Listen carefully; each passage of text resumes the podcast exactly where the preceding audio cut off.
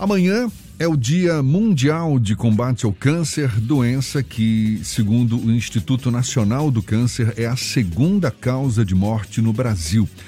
E uma prática que ajuda a melhorar a qualidade de vida dos pacientes oncológicos é a assistência baseada em cuidados paliativos. É sobre esse assunto que a gente conversa agora com a oncologista e paliativista Iane Amorim. Doutora Iane Amorim, seja bem-vinda, bom dia. Bom dia, Jefferson. Quando a gente fala em cuidados paliativos, passa a ideia de que são cuidados para diminuir o sofrimento do paciente, mas que não resolvem o problema. É isso mesmo, doutora Iane? Então, o, a definição de cuidado paliativo é uma abordagem multidisciplinar que vai aliviar o sofrimento de todo paciente que tem uma doença ameaçadora da vida, ok? É, tanto o paciente quanto sua família. Então, não necessariamente o paciente precisa estar numa fase que não tenha mais tratamento curativo.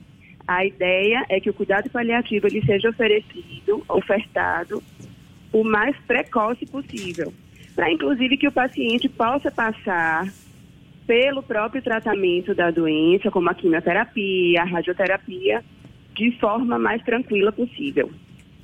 Esses cuidados paliativos, eles devem ser pensados apenas a partir do momento que há o desconforto ou o médico responsável deve ficar atento à possibilidade de que esse desconforto vai acontecer durante o tratamento ou durante uma fase terminal da doença e recomendar a procura de um profissional que cuide mais com mais cuidado dessa área.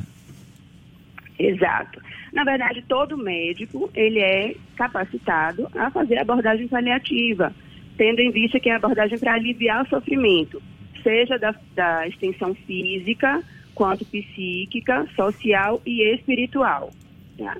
Quanto mais precoce, como eu falei anteriormente, mais importante e melhor para o paciente e sua família. Dá um exemplo para gente de que práticas paliativas seriam essas, doutora Yane?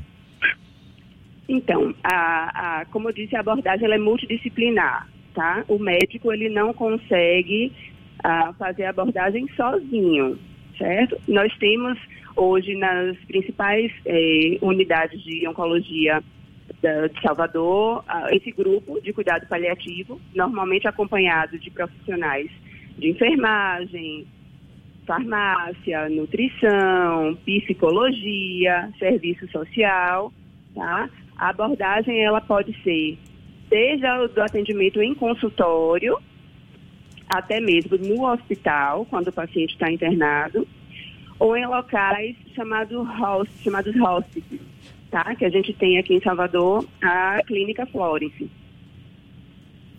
Esses cuidados, eles estão disponíveis também para pacientes SUS ou quanto maior poder aquisitivo, maior a chance de ter acesso a esse tipo de tratamento?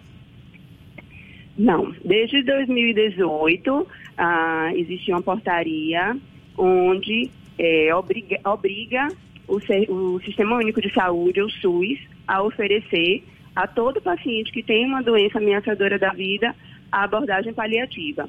Da mesma forma, nesses três âmbitos, né? Hospital, domicílio, consultório. A senhora fala que quanto mais cedo o paciente se submeter a esses cuidados, mais chances ele tem, obviamente, de melhorar a qualidade de vida. Mas existe algum, digamos, momento específico que sinalize para a família, por exemplo, está na hora desses cuidados paliativos e tomar esse tipo de providência? Então, é, existem alguns critérios né, que foram determinados para indicação de, do encaminhamento para uma equipe especializada. Né? Seria, na verdade, naquelas doenças mais avançadas, onde o paciente já tem mais crises de sintomas, certo? Ou então, quando o próprio paciente já solicita, e muitas vezes associado à, à proximidade da finitude. Ou seja, pacientes já em estado terminal. Exato. Eu gosto de reforçar que essa não é a indicação específica do cuidado paliativo, tá, Jefferson? Ah, eu gosto de enfatizar que quanto mais precoce, o, objetivo do cuidado paliativo é afirmar a vida, tá? Então, deixar o paciente é, com mais qualidade para enfrentar toda a fase da doença, que é uma fase difícil. Quando a gente ouve falar em cuidado paliativo, muita gente faz uma referência que é como se fosse uma sentença de morte. Como é que os profissionais que atuam nessa área tentam desmistificar esse conceito que foi criado pela sociedade? Então, isso realmente é uma, é uma barreira, tá? Ah, oportunidades como essa que vocês estão dando para a gente falar de cuidado paliativo é uma forma da gente desmistificar isso. Ah, a ideia do cuidado paliativo, volto a falar, é afirmar a vida, é garantir qualidade de vida diante de uma doença que inexoravelmente vai levar à morte. É colocar a morte como parte da vida. É, é um desafio e tanto mas a gente agradece muito a sua disponibilidade, a atenção dada aos nossos ouvintes. E deixa eu fazer uma correção. Eu falei no início que a senhora é oncologista, na verdade, pneumologista, não é isso?